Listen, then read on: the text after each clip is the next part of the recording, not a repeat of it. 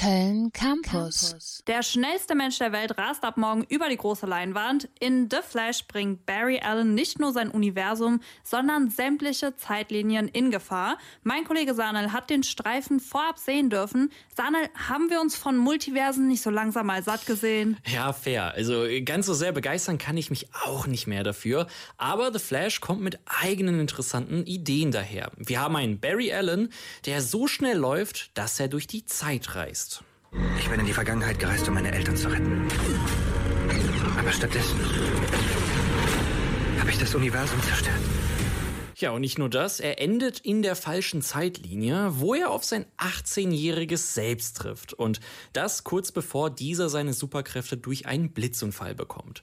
Und weil Zukunfts-Barry Allen die Vergangenheit verändert hat, muss er nun dafür sorgen, dass sein jüngeres Ich auch zur richtigen Zeit am richtigen Ort ist, um ebenfalls von einem Blitz getroffen zu werden. Ja, ist schon so skurril, wenn du dein anderes Selbst überzeugen musst, von einem Blitz getroffen zu werden. Ja, also mit skurrilen Ideen und, und überdrehten Witzen Witzen sparte Flash sicher nicht. Und was folgt denn darauf? Naja, leider geht der erzwungene Unfall schief und Zukunfts-Barry Allen verliert seine Kräfte. Also in The Flash geht es darum, wie Flash Flash helfen muss, wieder zu einem Flash zu werden. Äh, genau, doch dafür muss Barry Allen Barry Allen helfen, Flash zu werden. Ja, und gleichzeitig geht es auch um eine alte Bedrohung. Äh, wer die Trailer gesehen hat, weiß, dass General Zod in Anführungszeichen erneut die Erde angreift.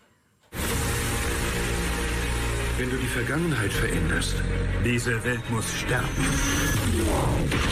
Veränderst du auch die Zukunft. Weißt du, wofür dieses Symbol steht? Für Hoffnung, richtig? Ich helfe euch gegen Sort. Ihr wollt durchdrehen?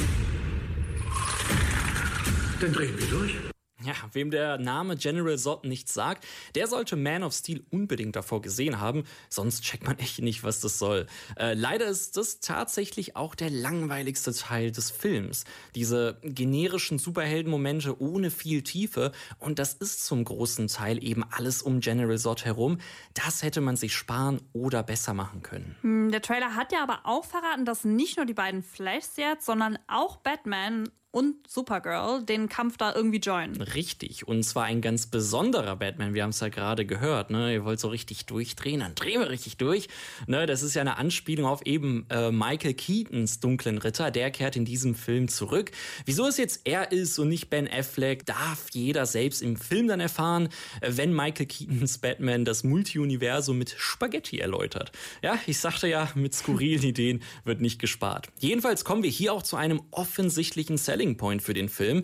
Fanservice und ganz viel Nostalgie. Ich meine, Batmans Kostüm, das Batmobil oder die Musik wird alten Hasen gefallen dürfen. Generell macht Michael Keaton als Batman großen Spaß. Er ist cool und lässig und die Actionmomente mit ihm sind nice. Äh, Sasha Kelly oder Kelly, ich bin mir da leider nicht so sicher, also Sasha-Fans tut mir leid.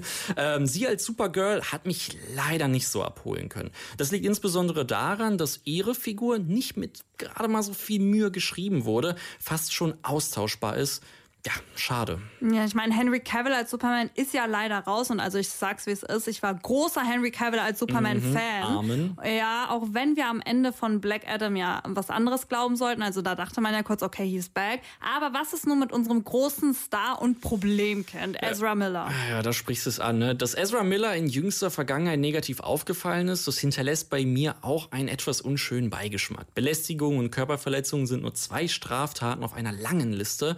Ich will das das nicht weiter vertiefen, da darf sich jeder bei Interesse selbst mal mit auseinandersetzen, aber erwähnt haben wollte ich es dennoch. Von seiner Performance als Barry Allen oder vielmehr Barry Allens äh, bin ich aber sehr begeistert. Er, er spielt beide Figuren auf eine ganz eigene Art. Das ist schon stark. Ich finde auch, dass die vielen Witze gut funktionieren, aber auch die schweren Momente spielt Ezra ebenfalls überzeugend. Das heißt also, Fred Flat mein Gott, Flash mhm. macht in The Flash einen guten Job und Michael Keatons Batman macht auch Spaß. Und du hast es jetzt schon mehrmals droppen lassen, dass es in The Flash viel zu lachen gibt. Ja, ganz ehrlich, das hat mich auch am meisten überrascht. Die Anfangsszene fasst den skurrilen Humor, finde ich, ganz gut zusammen.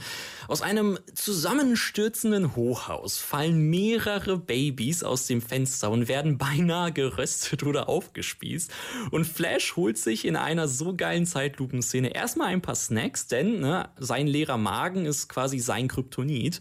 Äh, rettet dann ein Baby nach dem anderen und das alles im Bruchteil einer Sekunde, was uns natürlich viel länger vorkommt. Gerade in solchen Momenten funktioniert der Film meiner Meinung nach auch am besten. Also wenn mal wieder irgendwas Abgedrehtes auf der Leinwand passiert. Und genau das merkst du dann auch ganz stark bei den Dialogen. Sobald es nicht lustig sein soll, sind die Gespräche dann doch teilweise schon cringe und unnatürlich geschrieben. Es ist ja irgendwie eine richtige Achterbahn der Gefühle mit dir. Also was ist jetzt dein Fazit? Lohnt sich The Flash? Ja, das ist äh, eine sehr gute Frage. Also es ist definitiv einer der besseren DC-Filme. Wie ich meinte, hast du hier viel Fanservice und auch viel zu lachen.